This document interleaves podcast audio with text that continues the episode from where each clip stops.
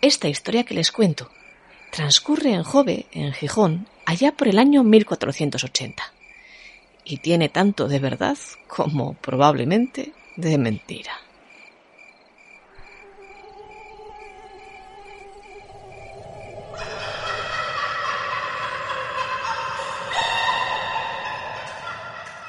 Porque la historia, queridos oyentes, no solamente se compone de verdades.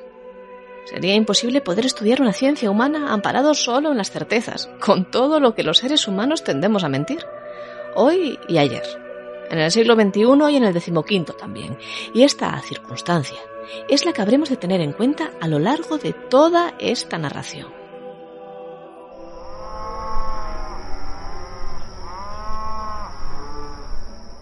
Pero vamos a ver.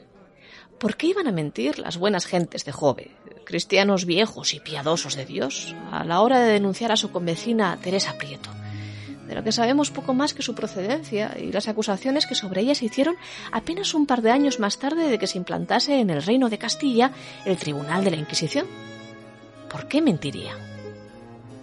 Y ojo que estas acusaciones no eran tampoco moco de pavo, no se vayan a creer porque los vecinos de Jove aseguraron entonces, en 1480, que la buena Teresa era una estriga, un ser demoníaco, que se transformaba de mujer a mosquito a cada noche para penetrar en las casas y aguijonear la piel de los niños, extraerles así la sangre y echar a volar, invadiendo el pueblo de un zumbido con sonido a muerte, después de haberlos dejado secos y muertos en la cama.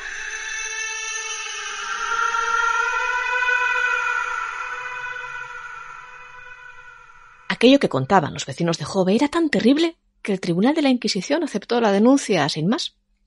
Y la condenaron a Teresa Prieto. Y la hicieron presa. Por esta y por causas aún más grotescas contra la Iglesia.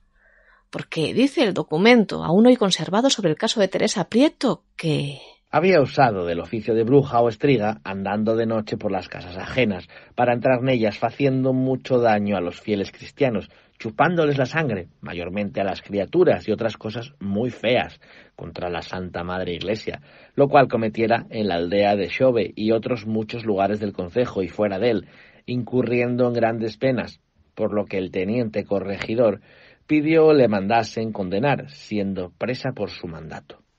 A Teresa Prieto la Inquisición la introdujo en cárceles secretas y se la torturó, y nada dijo ni reconoció de aquella terrible acusación pero aún así se dictó sentencia, y la condena fue terrible. Habría de morir la estriga, dijo el tribunal, colgada, y deshacerse su cuerpo en cenizas después, para que no quedara rastro del cuerpo que tantos y tan terribles males ejecutara.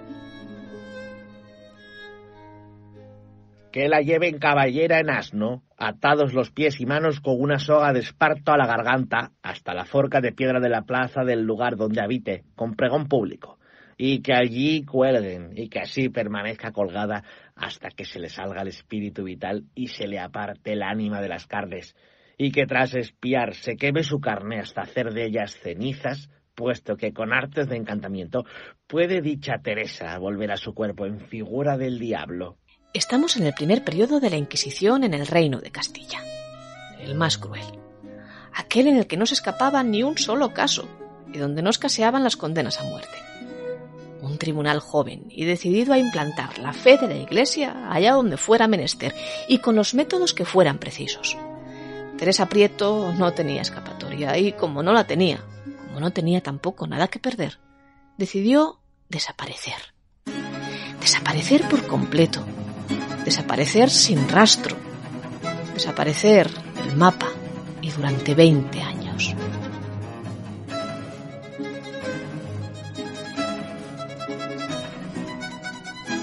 Hasta el otoño del año 1500. Y entonces todo cambió.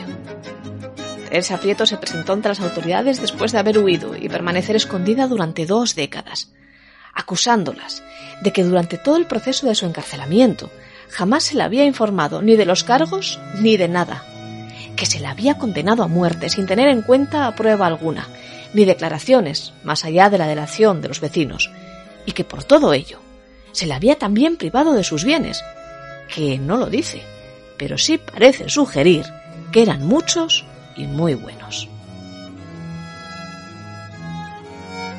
Que se anule la sentencia de muerte y se repongan los bienes que le fueron incautados a doña Teresa, vecina de Xove, en las Asturias.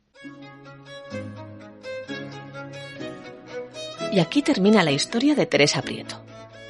Una imperiosa mentira, si creemos en las deliberaciones finales de un tribunal que raras veces solía dar vuelta atrás en sus decisiones, sobremanera si eran tan tajantes como la que a ella, a Teresa, se le había aplicado. ¿Por qué se absolvió tanto tiempo después a Teresa Prieto? ¿A dónde fue a parar aquellas dos largas décadas huida de la justicia? ¿O qué fue de la supuesta estriga gijonesa después? Permanece, y permanecerá, probablemente, por los siglos de los siglos, en el misterio. Así también, si fue la envidia la que obró la gestación de aquellas acusaciones, u otras causas tan poco acordes a la fe católica como aquellos males de los que se acusó a Teresa Prieto. También eso permanecerá en el misterio. Aunque quien quiera entender puede hacerlo, porque esta historia ocurrió hace ya bastantes más de 500 años, pero tampoco, creo yo, hemos cambiado tanto en medio milenio.